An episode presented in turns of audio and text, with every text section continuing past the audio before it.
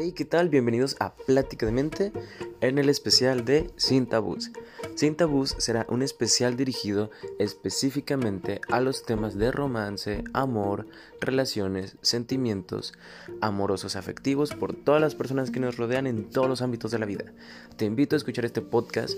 ¿Por qué? Porque te puede servir a encontrarte contigo mismo, contigo, con esa persona dentro de ti, con ese sentimiento dentro de ti para poder tener mejores relaciones conocer sobre tus relaciones y mejorarlas. Esto va desde el ámbito sexual hasta las relaciones afectivo-amorosas con todas las personas. Bienvenido y gracias por parar a este podcast, este capítulo, tu podcast. Ya sabes, esto es para ti, esto es para nosotros, para las personas que queremos tener esta plática sobre algunas cosas sobre esos sentimientos que pues son extraños y te presento el tema de qué es el amor. Y empecemos por esta pregunta, ¿qué es el amor? ¿Qué es eso que nos hace sentir, pensar, querer, que nos hace sufrir, que nos hace dañarnos? Porque pues sí, la presencia de un sentimiento y la ausencia de este sentimiento es lo que genera mucho movimiento interno dentro de nosotros. Interno dentro, claro que sí. Entonces, todo ese sentimiento, todos esos pensamientos nos dejan una expectativa a futuro, nos dejan una expectativa previa y posterior a los eventos que definimos como amor, como querer, como extrañar, como ya no necesitar. Todos esos sentimientos venimos a desglosarlos, aquí a desmenuzarlos para que los podamos digerir. ¿Y por qué? Tal vez tú dices, yo ya sé lo que es el amor, yo ya sé lo que es querer, yo ya entiendo de amores, de sentimientos y de pensamientos. Y sí, no te lo voy a cuestionar, no te, no te lo voy a poner en duda de que no sepas lo que tienes adentro. Pero es importante cuestionar muchas cosas en nuestra vida cotidiana porque a veces nos enseñan cosas que son falsas. Nos enseñan a amar, a querer, a sentir de una forma que tal vez no es la correcta y no es nuestra, es ajena. Obviamente mientras vamos por la vida aprendemos de lo que nos rodea. La tele, las personas, las redes sociales, las películas, las canciones nos abruman y nos llenan de cosas y expectativas que decimos, así debe ser, así se debe sentir. A mi amiga le pasó así, a mi mamá le pasó así, mis papás funcionan así. Así debe, así debe ser, así debe funcionar. Y no, así no son las cosas. Ya pasó el 14 de febrero, bueno, este podcast se va a subir el 15, el día 15 Así que te traigo eh, esos sentimientos posteriores a todo esto. El día de ayer me puse a ver publicación tras publicación sobre el 14 de febrero. De amor, de desamor, personas eh, felices, personas amargadas, personas indiferentes. Y te, me puse a saborear ese sentimiento para ti, para traértelo aquí, de que hay una comparativa. Hay una comparativa en todo esto. ¿Y por qué? Nunca va a faltar la comparación de sentimientos en este mundo que nos rodea de qué le regalaron al otro, qué fue lo que le dieron a la otra persona y qué fue lo que me dieron a mí. Empecemos por eso. Empecemos por ese sentimiento que nos deja este día tan abrumador para algunos, tan triste para otros, tan amoroso para todos. Porque pues recordemos que el Día del Amor y la Amistad se ha vendido mucho y está esta parte comercial y le puedes preguntar a las personas que concuerdan con esta idea de que pues es pura mercadotecnia, para vender. De eso se trata el amor, para vender. De eso se tratan los aniversarios, eh, los mesiversarios, el 14 de febrero, los cumpleaños. Se trata de vender y comercializar todo este sentimiento que tratamos de llenar con cositas materiales. No faltaba el niño, y tal vez tú lo eras, todos lo fuimos, que siempre quiso regalar peluches, cajas grandes, regalos exorbitantemente caros para un niño. Y mi presupuesto estaba para la paleta de corazón y todos regalaban de que pues sus cosas bonitas entre sus amigos. Y yo me sentía mal, lo digo desde tu perspectiva, la mía, de que no me dieran ese chocolatito. De que a otro amigo sí le dieron el chocolatito y a mí no. De que a otro amigo no le compraron la paleta de corazón, le regalaron una florecita de peluche, un peluche de perrito, un cuaderno bonito, lo que sea. Se lo dieron y a mí no ese sentimiento en ese niño crece y se genera la expectativa de que así debe ser. O pasa al contrario. Yo fui ese niño al que le dieron los chocolates caros, le dieron los dulces caros, el regalo pesado, el grande.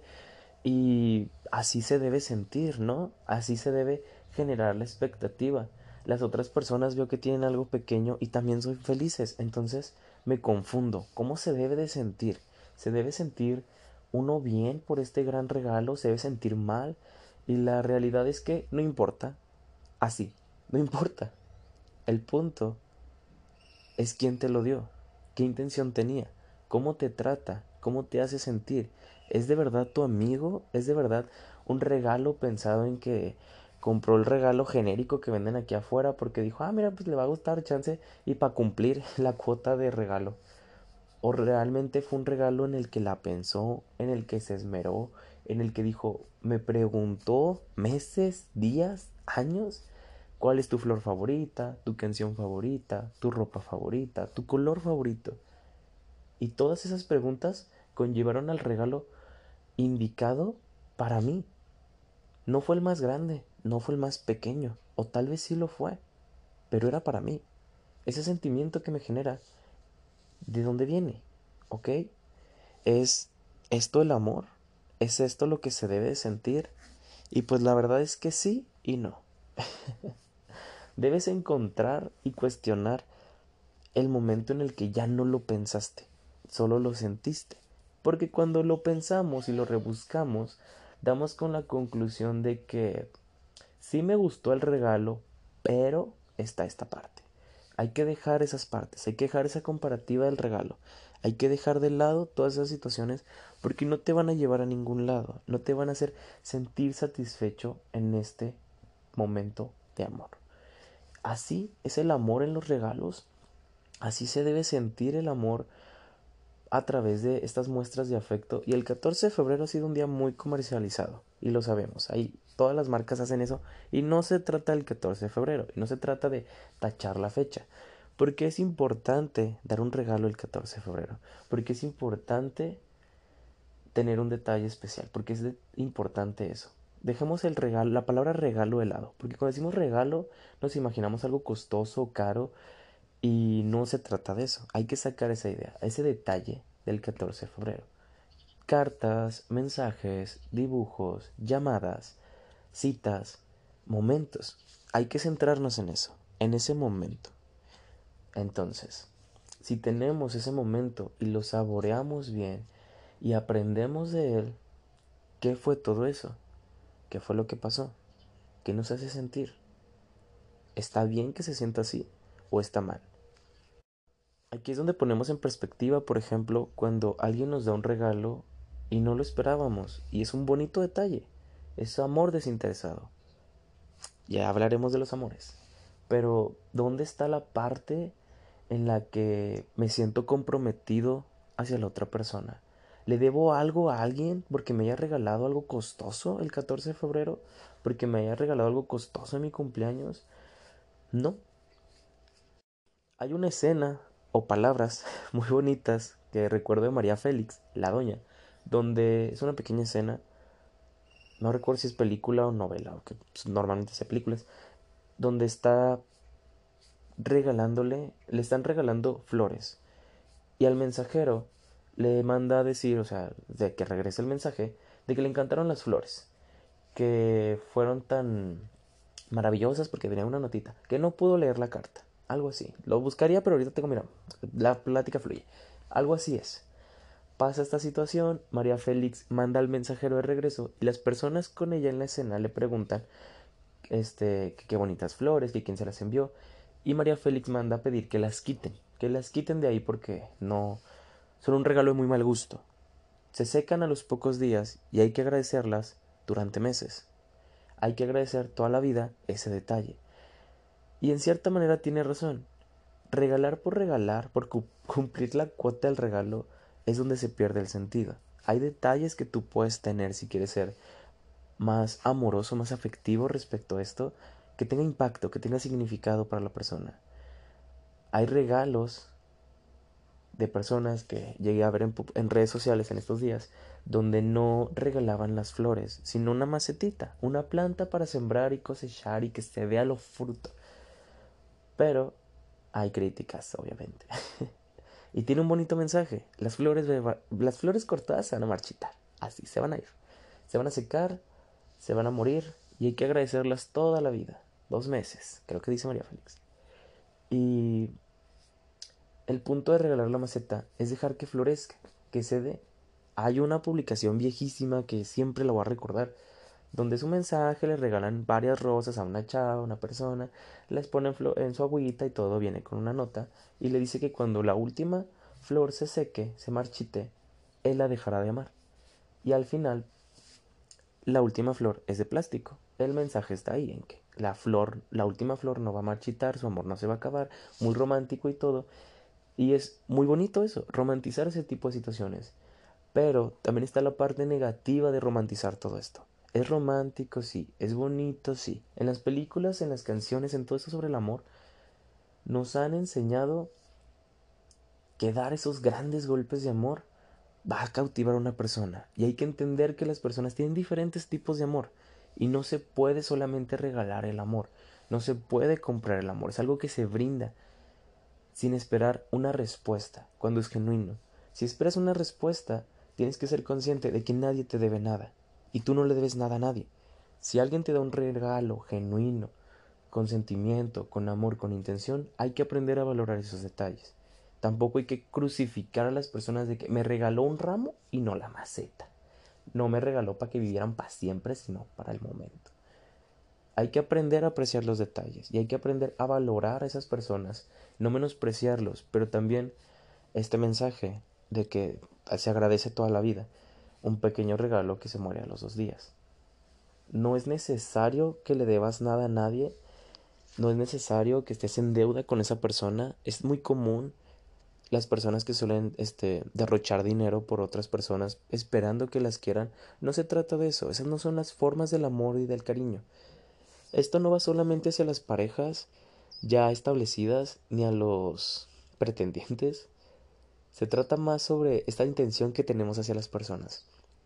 ¿Qué pasa? Que invitas a tus amigos a todas partes, tú siempre eres el amigo que invita, que picha, que pone, y no, no falta la persona abusiva, la persona que abusa de esa confianza y nunca trae dinero esperando que tú lo des todo, y cuando no lo das, se enojan, y cuando lo das todo, se sienten con el derecho de poderte decir de que, pues, no, voy a abusar de ti. O sea, voy a abusar de ese sentido de que me estás dando todo y yo no te voy a dar nada. Nunca, ¿por qué? Porque no quiero. Y se vale. Pero si no quieres, aprende a decir que no.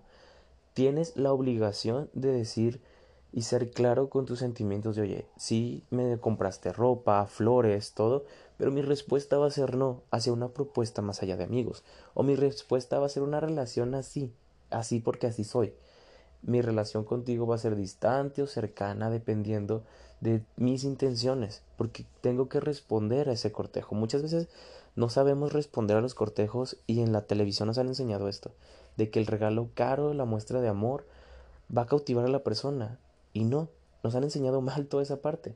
Es algo que se cosecha de poco en poco. No falta el niño en secundaria, yo lo fui, tú lo fuiste, todos lo fuimos, que llevaba su cartel, música, amigos, de que dile, llévenla aquí atrás de los talleres, de los salones, porque ahí voy a tener una pancarta enorme, un cartel, un mensaje, un peluche enorme, mil flores, y, la, y me va a tener que decir que sí. La voy a convencer de que me diga que sí.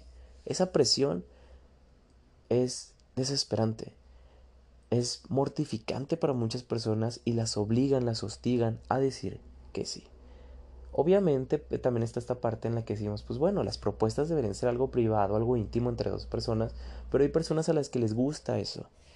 Y tampoco está mal. No se trata de buscar qué está bien y qué está mal, sino que es apropiado para las dos personas en cuanto a sus muestras de afecto y cómo lo van a recibir.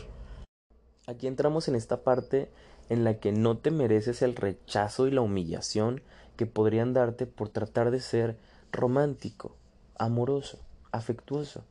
Y tampoco es justo que humilles a las personas porque pues son comunes estos videos donde entregan todo y lloran y la persona los rechaza y las recriminan como si fuera su culpa haber rechazado a una persona. Es un no y ya. No le gustan esas demostraciones de afecto. Se siente incluso humillada esa persona porque todos observan. No hay que ser egoístas en este sentido y encasillar a uno de los dos como el malo o la persona agresiva, hostil, la persona ridícula, porque no se trata de eso. El punto es que hay que saber identificar, hay que saber reconocer y aceptar este tipo de situaciones, entender a las personas, ser claros, llegar a acuerdos, comunicar las cosas. Y como ya lo hablamos en el episodio anterior, todo lo que provocan esos sentimientos, este pensar, este querer, este dañar, termina en todo esto, es un conjunto, es una cadenita. Si no has escuchado el capítulo anterior a esto, te invito a que lo escuches. Mira, yo gustoso. ¿Por qué es importante tener esto en mente? ¿Por qué es importante cuestionar todo esto? ¿Que no se supone que todas las personas deberían saber cómo demostrar el afecto? Pues sí y no. Ya hablábamos sobre las demostraciones, de dónde viene esta educación del amor, de las relaciones, el cómo se comercializa, pero hay que tener en cuenta de que no podemos esperar lo mismo de todas las personas, generarnos altas expectativas de ese príncipe o esa princesa que va a llegar a nuestra vida y nos va a cautivar como en las películas. Incluso a pesar de esas demostraciones de afecto de película, esa propuesta maravillosa queda un sabor extraño, una situación rara, un movimiento en el cuerpo de que no me movió, no era lo que yo esperaba. Y de eso se trata la vida. Si, estás en tu primera relación a los 20, a los 15, a los 30, no importa. Es tu primera relación y va a marcar las expectativas de lo que sí y lo que no. Hay muchas publicaciones de que así es el primer amor, así es el segundo y luego llega el tercero. Y en el tercero ya estás cautivado y maravillado. Eh, todo ese tipo de cosas fantasiosas no son reglas, no funcionan. No, no vas a llegar al tercer amor y ya va a ser perfecto. Puedes llegar al cuarto, al quinto, al décimo y tú diste todo en tus relaciones pasadas y esperabas tantas cosas de esas relaciones y también esperabas tan poco que te vas construyendo. Construyes estas ideas de las relaciones y esto también va encaminado a las muestras de afecto con regalos, con acciones, con palabras, con demostraciones en público o en privado. Hay que aprender a saborear, a sentir e identificar que sí nos gusta y que no. Cuestiónate, te invito a que te cuestiones todo esto. Me gusta que me regalen una rosa o me gustaría todo un rosal para yo cuidarlo y que así sea algo importante. Me gusta un regalo chiquito, me gusta un regalo grande, me gusta un regalo que se pueda comer en el momento y listo. O me gusta un regalo que pueda usar todo el tiempo, como una blusa, un pantalón, unos tenis. Me gustan los libros, me gustan las películas, me gusta... Prefiero la cita en el cine o prefiero la cita en mi casa. Quiero una cena en la calle, quiero una cena en un restaurante. En la calle me refiero a esos restaurantes pues ambulantes, ¿no? O taquitos sociales que no ven ricos. De ese tipo de cosas. ¿Qué es lo que te gusta de todo eso? Aprendemos eso conforme avanzamos en las relaciones. Y también maduramos y cambiamos. Obviamente ya no te gusta el mismo amor, tipo de amor, demostraciones de amor, que te gustaba cuando tenías 10, cuando tenías 15. Aprendemos, modificamos eso. Hay que encontrar nuestras propias muestras de afecto. No se vale que digas, es que a mis amigos me platicaron que es así y así debe ser. Se valen los consejos, se vale escuchar las experiencias ajenas, pero encuentra lo tuyo. Cuestiónate, incluso, mira, a mí me encanta hacer todo en papel. Te recomiendo que hagas una lista mental o física de las cosas que te han hecho pasar en una relación. Las demostraciones de afecto, las citas, los regalos y qué sí te ha gustado y qué no. ¿Qué te alcanza a ti para regalar qué puedes hacer, si te gusta hacer ese tipo de manualidades y entregar por regalo hecho por ti o te gusta mandarlo a hacer, comprarlo. Ahorita es muy común las pequeñas empresitas, negocios locales que hacen entregas de desayunos, que hacen arreglos, que pues en la joyería, o sea, esas cositas que prefiero un regalo que se pueda, dar un regalo que se pueda poner o un regalo que se pueda sentir, que pueda saborear, que pueda transmitirle a través de las sensaciones físicas o quiero que sea algo emocional, quiero que sea una canción, quiero que sea todo, todo cuestionatelo, póntelo en perspectiva y vamos a desmenuzarlo. ¿Qué es todo esto? ¿Qué es lo que siento? ¿Cómo vi que a otras personas le daban? Y también trabajar en ese sentimiento. ¿Por qué me da tantos celos? Espero que alguien me dé eso o espero que alguien me dé un regalo realmente centrado en mí, y no en las cosas comerciales o prefiero puras cosas comerciales, todo se vale mientras seas consciente de esto y seas respetuoso hacia todo esto que te rodea. Te invito a hacerte estas, estas preguntas y pues sí, se nos acabó el tiempo. Hice como que había un reloj, no sé por qué estoy viendo un reloj en mi muñeca, yo no tengo reloj. Entonces sí, se terminó. Te invito a la siguiente plática sin tabús donde vamos a hablar sobre relaciones, amor, afecto, erotismo y todo ese tipo de cosas que tenemos que estar platicando o que tal vez nunca nos habíamos cuestionado.